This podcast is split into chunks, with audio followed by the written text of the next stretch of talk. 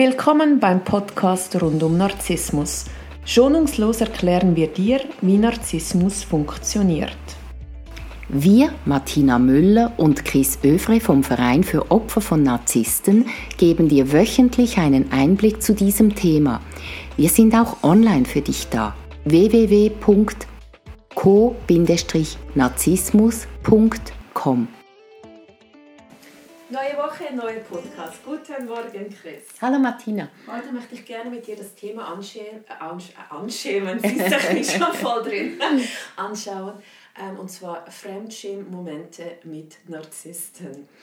Und das wollten wir jetzt einfach mal thematisieren, weil das kann man überhaupt nicht nachvollziehen, wenn man das Glück hat, in gesunden Beziehungen sein zu dürfen wie unglaublich peinlich und entwürdigend Narzissten in der Öffentlichkeit sein können. Chris, möchtest du den Anfang machen? ja, es ist ja so, dass Narzissten oft auch cholerisch sind. Und das Cholerische, das kann jederzeit ausbrechen, also meistens zu Hause in den vier Wänden. Äh, in den eigenen vier Wänden, bei anderen bekannten Leuten eher nicht. Aber wenn man an anonymen Plätzen ist, wie zum Beispiel Flughafen, Bahnhof, in der Bahn oder Bus, dann kann es schon sein, dass er plötzlich austickt und dann ist ihm völlig egal, was die Menschen rundherum sagen. Weil er ist ja im Recht. Ja, genau, er hat ja absolut ja. Äh, das Recht auszuticken. Es ist ja nicht seine Schuld, dass er austickt, man hat ihn ja provoziert oder was auch immer. Und er geht auch davon aus, dass sich dann der andere schämt. Und als Konarzist tut man das auch tatsächlich. Also die Scham ist ein, ein schreckliches Gefühl, das den Konarzisten ständig begleitet. Hast du ein Beispiel? Erzähl mal.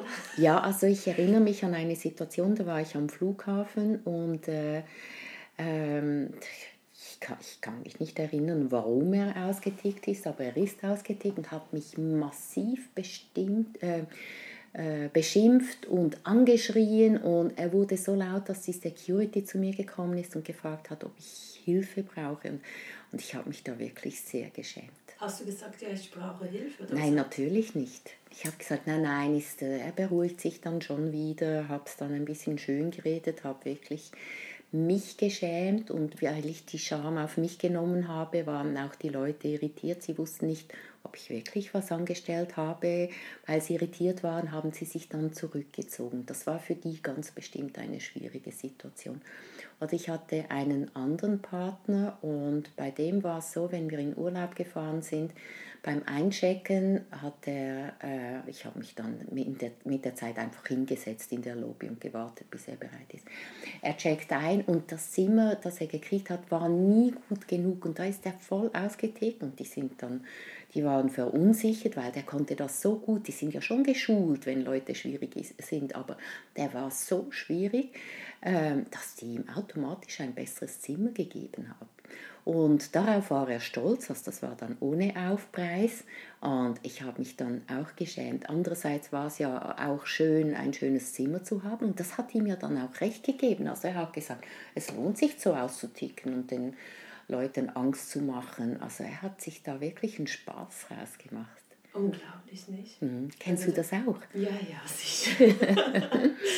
Das letzte war ähm, auf der Zugfahrt aus dem Ausland. Wir hatten einen Tagestrip gemacht in der Weihnachtszeit.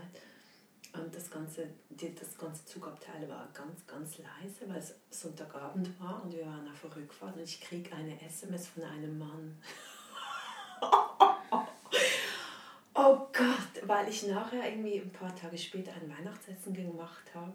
Mhm. Und ähm, natürlich die sich dann erkundigt haben, ob sie was mitbringen dürfen und so.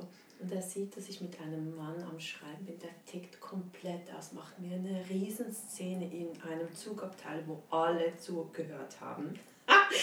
der vor uns, und es war voll, der vor uns hat sich dann irgendwann mal nach hinten gedreht zum Gucken, du, was sind das für zwei? Ja.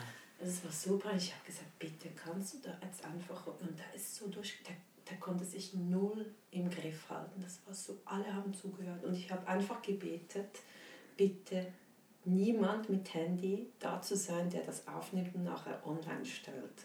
Also es war so absolut peinlich. Das ist ja schrecklich. Wärst du fähig gewesen, aufzustehen und dich woanders hinzusetzen? Ja, aber da ist er eben auch aufgestanden und mitgekommen. Der hat einfach, der musste sich entladen, mhm. weil er so unsicher ist. Mhm. Der, ich bin dann auch irgendwann, und das war eine drei Stunden Zugfahrt. Oh mein Gott. Ja, bin ich irgendwann dann aufgestanden und raus und dann ist er mitgekommen und dem ist, oh, du bist so untreu, du betrügst mich die ganze Zeit, du hast immer neue Männer am Strand. Ich denke nur so, ich mache da ein Weihnachtsessen mit irgendwelchen Leuten, die einsam sind. Was soll das? Es war so peinlich, ich konnte dem nicht entweichen, weil es war ja in dieser Zugfahrt. Mhm. Also ich habe dann gelernt später damit umzugehen. Jemand hat mir gesagt, und ich fand, das war ein guter Tipp, man muss sich nur für sich selber schämen, falls überhaupt, weil eigentlich ist alles menschlich, eigentlich müsste man sich gar nicht schämen. Aber es ist wichtig, sich nicht für andere zu schämen. Wenn er sich so verhält oder wenn sich überhaupt eine andere Person so verhält, die einzige Person, die sich schämen müsste, wäre er selbst. Und für alle rundherum ist auch klar, dass er ja da äh, der Aggressor ist und da darf man lernen, ähm, diese fremden Gefühle, diese fremde Scham loszulassen. Aber das mache ich, also jetzt in meinem Fall, der hat mich ja dann verfolgt, sogar auf dem Steig, ähm, nachdem dass wir aus der Bahn ausgestiegen sind, ist der, hat er mich angeschrien, ist er mir nachgelaufen. Weißt du, der wollte einfach, der wollte sich einfach entladen und ich hatte wie keine Möglichkeit, bis ich in meinem Auto war, dem zu entkommen. Mhm. Also grundsätzlich. Das ja, ja. Das war so peinlich Grund, und alle haben ja. zugehört. Grundsätzlich, wenn jemand so austickt, ist er gefährlich. Also darf man auch, und das kann man, wenn man die Scham überwindet, sagen, ich rufe die Polizei, wenn du nicht aufhörst. Und das kann man laut sagen.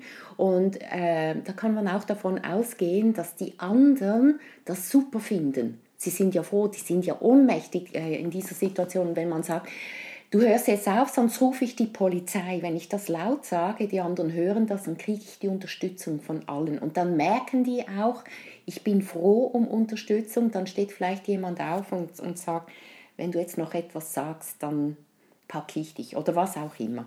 Aber die müssen erkennen, dass sie im Unrecht sind. Und das sind sie nur, wenn man diese fremde Scham nicht annimmt und wenn man äh, äh, sich stark macht und, und für sich schaut. Und man darf die Polizei rufen in einem solchen Moment. Du weißt nicht, der hätte jetzt auch austicken können, als ihr beim Auto wart. Also du warst dann nicht in Sicherheit.